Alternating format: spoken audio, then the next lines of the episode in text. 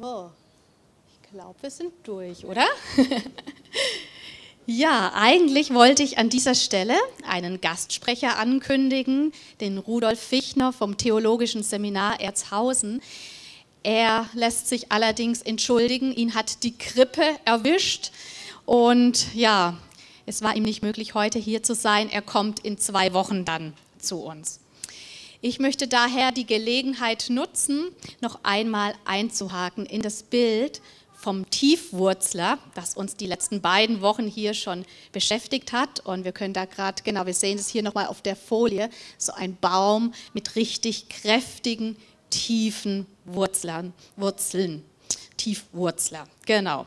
Andreas hat damit seiner Predigt den Anfang gemacht und darüber gesprochen, dass es so wichtig für uns ist, dass wir ja fest verwurzelt sind in unserem Glauben, dass wir einen stabilen Halt haben und feststehen, gerade auch dann, wenn Stürme in unser Leben kommen. In der letzten Predigt haben wir uns weiter Gedanken darüber gemacht, ja, wie unser Glaube gefestigt werden kann, was uns hilft, nicht nur irgendwie so oberflächlich im Glauben unterwegs zu sein, sondern ja wirklich zu wachsen im Glauben und ja uns dort zu entwickeln. Und wir haben uns dazu vier Kerngedanken, vier Basics sozusagen zu geistlichem Wachstum angeschaut, die ein bekannter Autor und Pastor John Ortberg so formuliert hat. Und die können wir gerade mal nochmal einblenden. Mit diesen vier Punkten, Aspekten haben wir uns letzte Woche beschäftigt. Geistliches Wachstum war so der erste Aspekt, ist für Christen essentiell nicht optional. Es ging darum, dass geistliches Wachstum eine Sache ist, die den christlichen Glauben im Kern ausmacht. Dass es ja eine logische, eine ganz natürliche Sache ist von lebendigem Glauben. Es ging dann auch darum, dass geistliches Wachstum immer auch ein Prozess ist und nicht nur irgendwie ein Ereignis. Und dass es darum, deshalb darum geht, nicht nur irgendwie auf das eine Ereignis, das eine Event zu warten, sondern ja wirklich auch in seinem Alltag geistlich zu wachsen, gute Gewohnheiten zu entwickeln, wie man da dran bleibt, um einfach ja Gott immer besser kennenzulernen.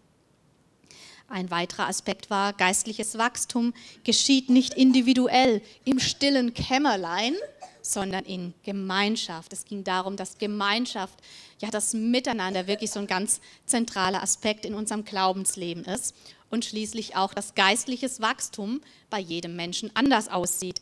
Denn jeder Mensch ist ein Unikat und darum nützt es nichts und bringt es nichts, sich zu vergleichen, sondern ja, jeder darf so seine eigenen Wachstumsprozesse gehen ich glaube, dass da wirklich viel drin steckt und wer sich damit noch mal weiter auseinandersetzen will, vielleicht letzte Woche nicht da sein konnte, der kann die Predigt auch gerne nachhören auf der Homepage.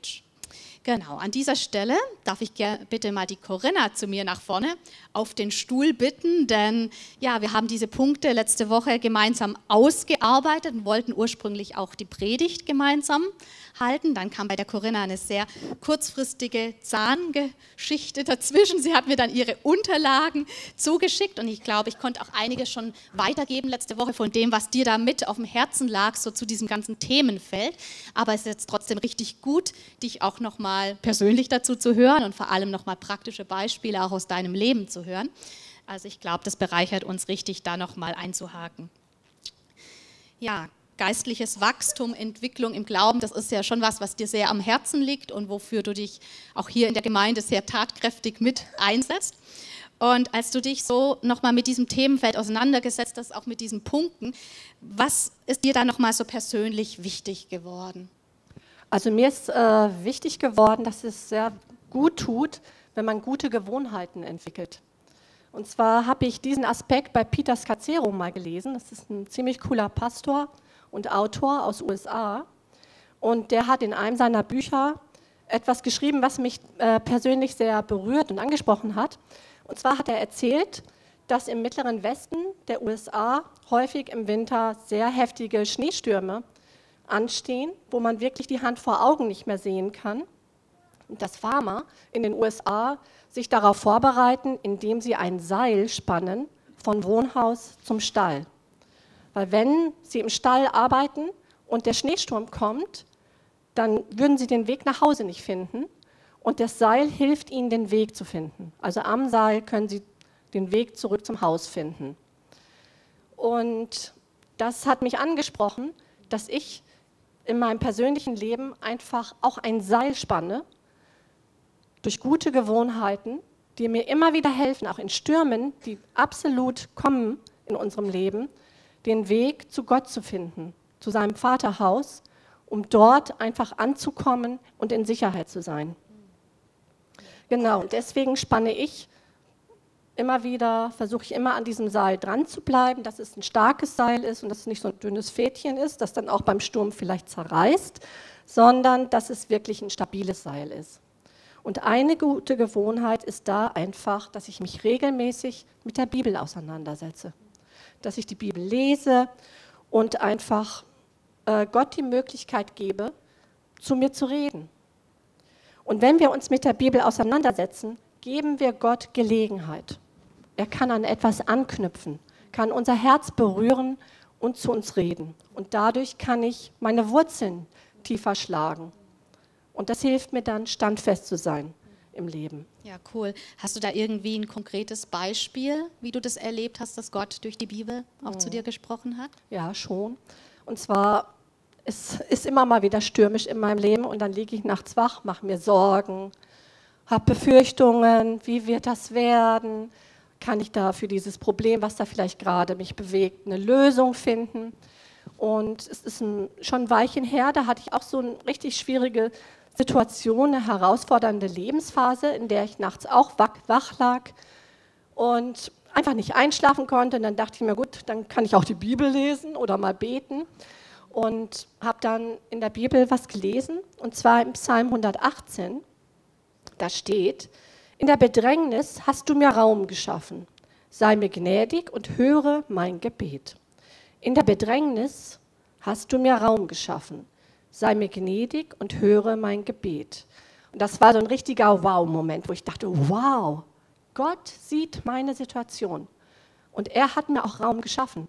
Ich wurde jetzt nicht bedrängt von irgendwelchen Feinden mit Waffengewalt, sondern bedrängt von meinen Sorgen und Befürchtungen und Ängsten. Und in dem Moment habe ich einfach gemerkt, Gott ist da und er schafft mir tatsächlich einen Raum des Friedens.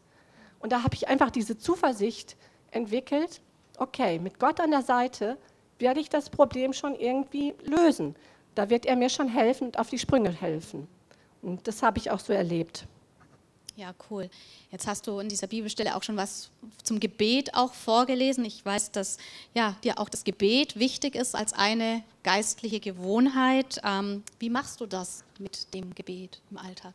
Ja, also ich bin davon überzeugt und entnehme das auch der Bibel, dass Gott sich nach einer Herzensbeziehung mit uns sehnt. Also Gott ist nicht nur der heilige Gott, der weit entfernt ist, sondern der wirklich von Herz zu Herz eine Beziehung mit uns haben möchte. Und er möchte auch in unser Herz hineinsprechen.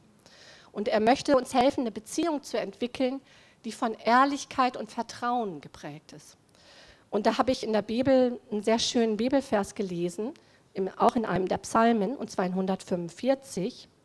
Da steht, der Herr ist nahe allen, die ihn anrufen, allen, die ihn mit Ernst anrufen. Und das ist so ein geniales Versprechen, was Gott uns da gibt. Wenn wir mit Ernsthaftigkeit und Ehrlichkeit zu ihm kommen, dann dürfen wir damit rechnen, dass er uns nahe ist und dass er auch zu uns reden möchte. Und das ist ja so eine Sache. Ich sage jetzt Herz-zu-Herz-Beziehung.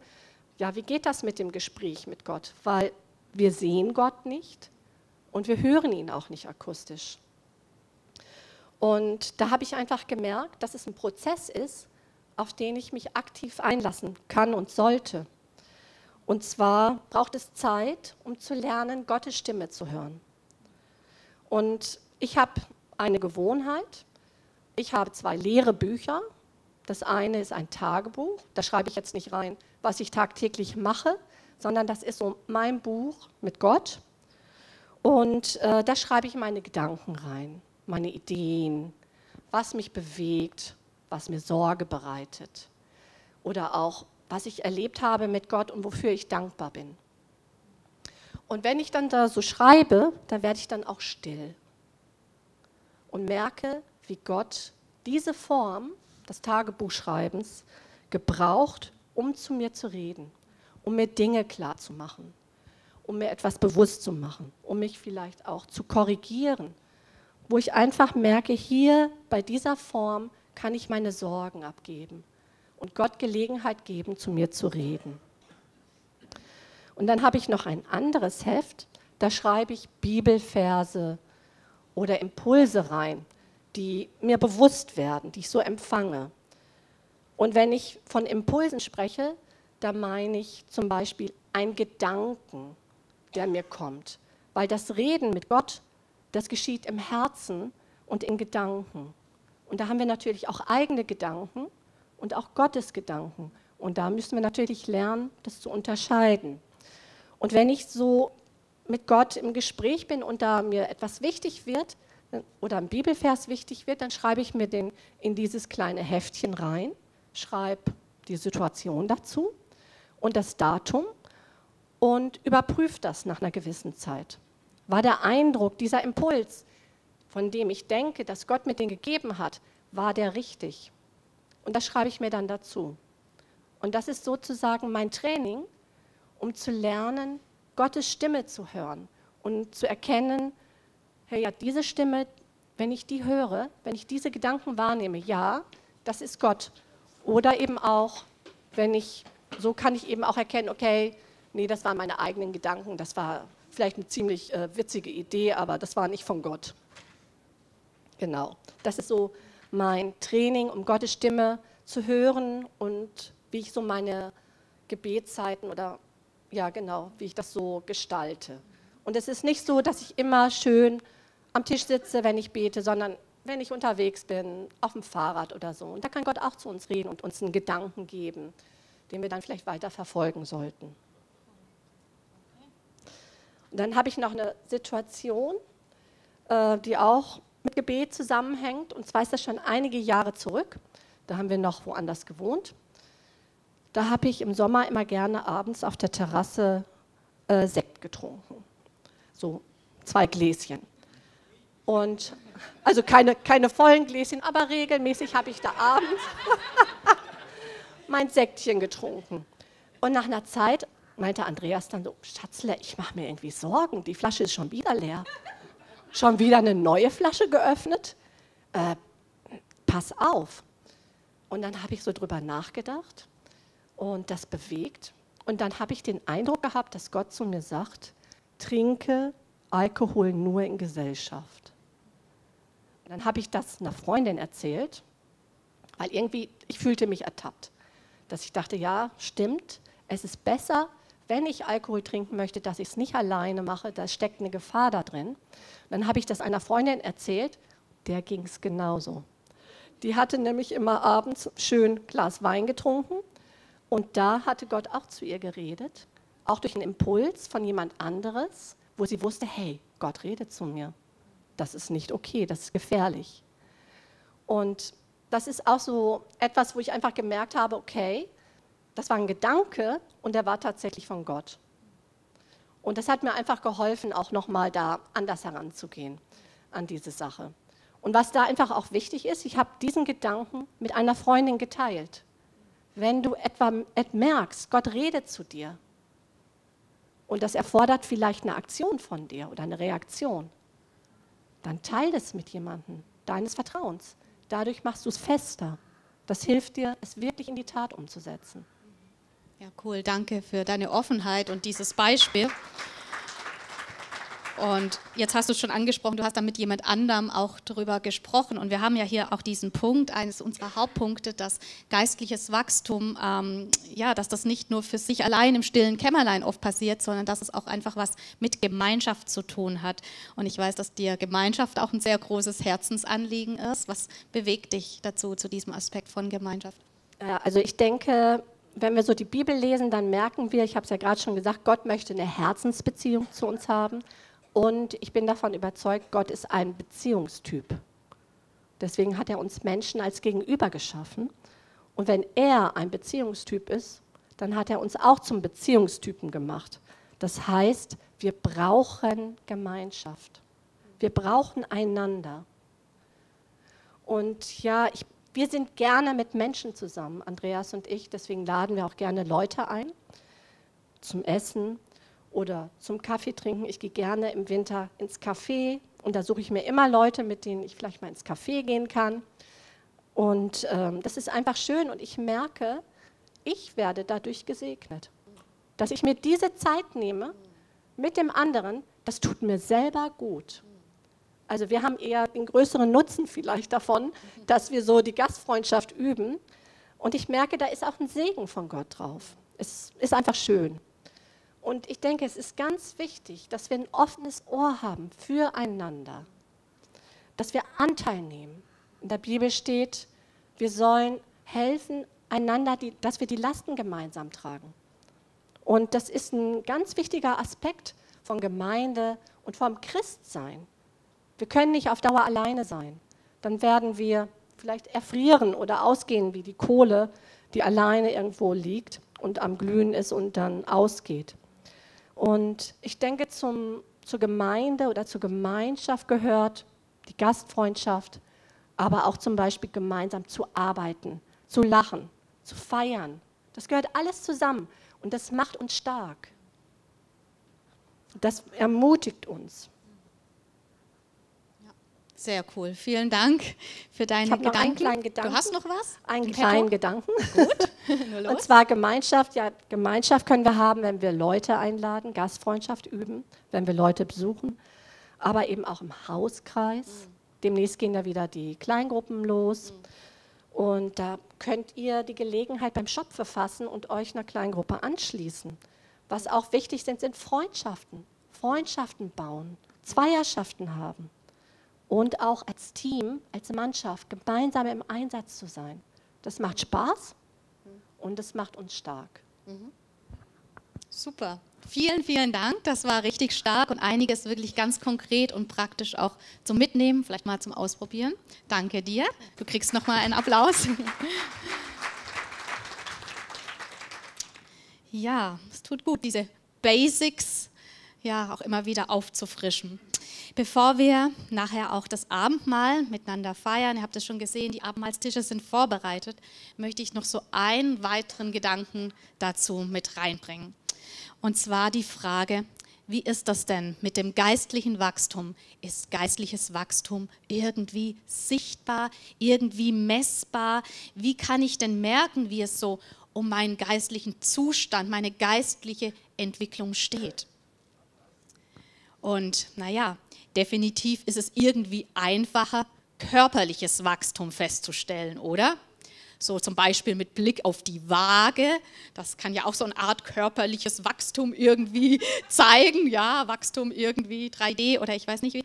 Ähm, da lässt sich Wachstum feststellen. Das sind dann klare Fakten auf dem Display oder vielleicht ein bisschen neutraler gesagt, für wen das ein bisschen positiver behaftet ist. Bei Kindern kann man ja wirklich körperliches Wachstum immer ganz einfach und eindeutig feststellen. Ja, wenn die, Hoch, die Hosen dann wieder Hochwasser sind oder der Lieblingspulli nur noch bis zum Ellenbogen geht, wenn die Schuhe wieder zu klein werden, dann merkt man eindeutig, ja, da ist jemand gewachsen. Manchmal sieht man das den Kindern ja fast über Nacht an, dass sie wieder einen Schuss gemacht haben.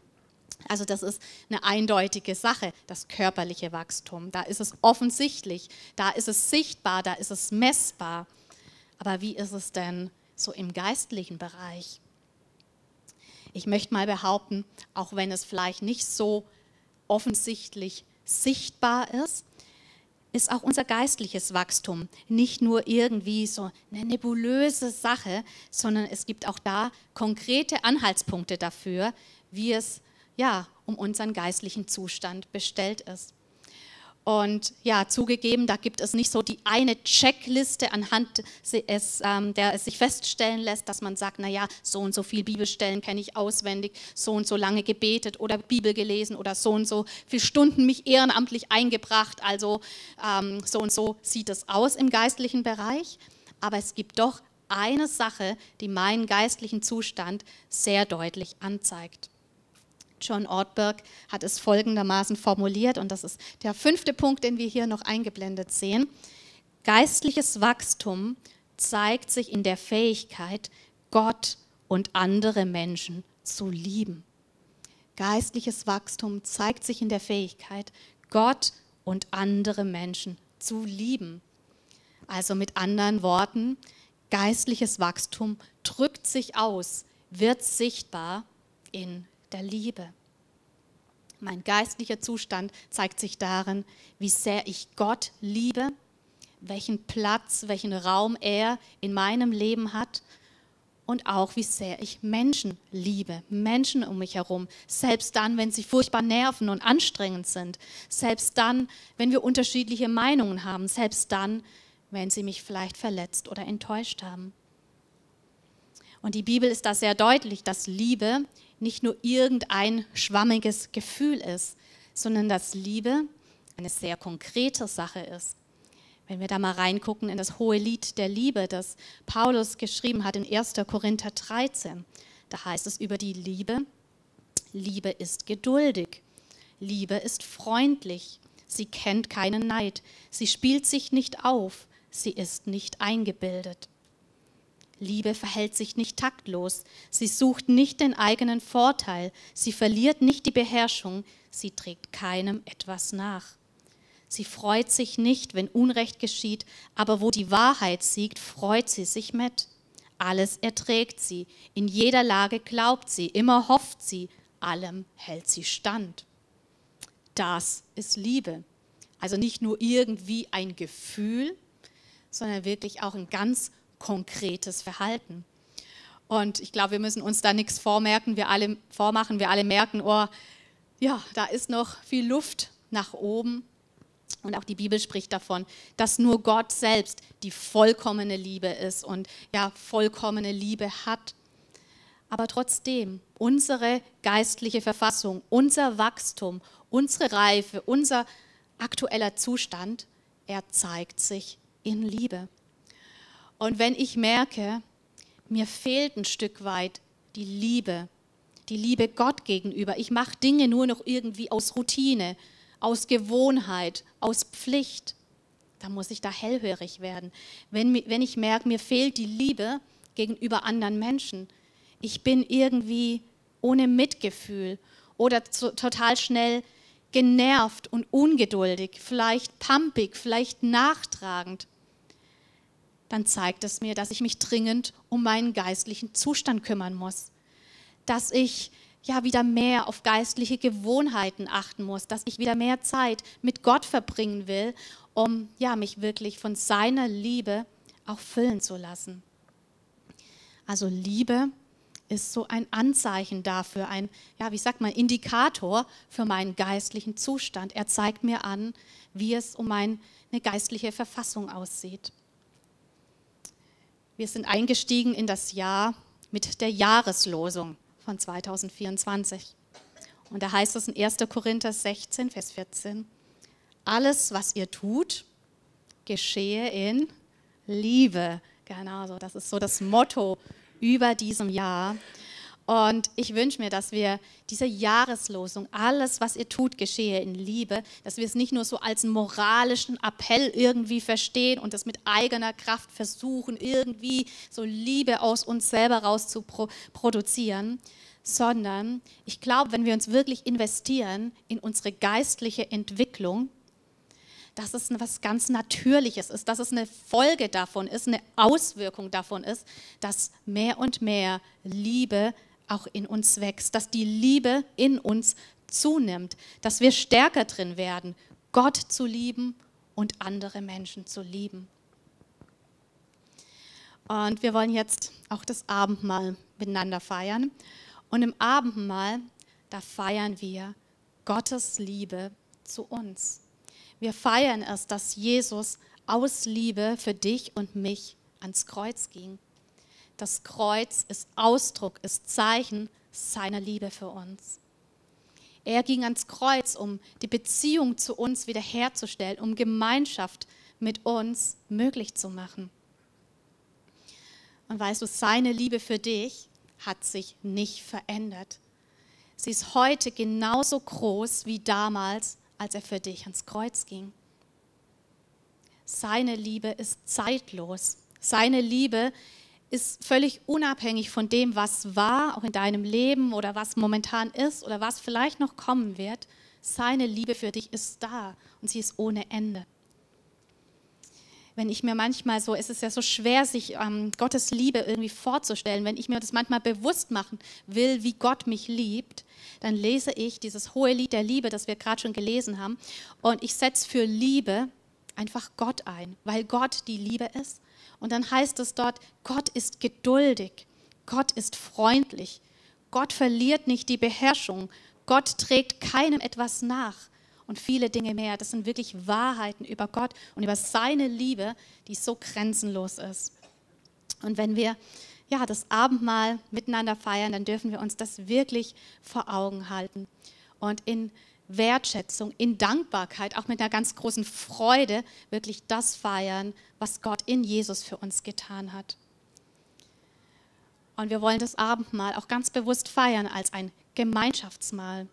Denn Gottes Liebe verbindet uns hier miteinander. Sie verbindet uns in all unserer Unterschiedlichkeit. Wir sind hier, wenn man sich mal so umguckt, ja, zusammen in völlig unterschiedlichem Alter, aus unterschiedlichen Generationen. Wir sind hier aus verschiedenen Nationen. Wir sind hier, ja, mit völlig, völlig unterschiedliche Typen, völlig unterschiedliche Charaktere. Und ich glaube, es gibt nichts auf dieser Welt, außer dem Glauben, außer Jesus, was uns so in dieser Konstellation zusammenbringen würde. Keine Hobbys, keine Interessen, nichts würde uns so verbinden, wie es Jesus tut. Durch Jesus sind wir eins. Durch ihn sind wir Brüder und Schwestern im Glauben. Seine Liebe verbindet uns und auch das wollen wir miteinander feiern. Ich möchte uns, bevor wir das Abendmahl feiern und zu uns nehmen, reinnehmen in einen Text aus 1. Johannes Kapitel 4. Das ist ein Kapitel, das ist überschrieben mit Gottes Liebe zu uns und unsere Liebe zueinander. Und ich glaube, da bringt Gottes Wort einfach diese Wahrheiten nochmal so richtig schön zusammen. Ich darf die Hanna schon mal vorbitten ans Klavier. Und ja, ich lese diesen Text und ja, nehmt das Bibelwort, dieses Wort Gottes einfach in euch auf. Wenn ihr möchtet, schließt eure Augen, lasst es euch einfach nochmal auf euch wirken. Und auf dieser Grundlage, Gottes Liebe zu uns und unsere Liebe zueinander, wollen wir dann auch das Abendmahl miteinander feiern. Ich lese aus 1. Johannes 4 ab Vers 7.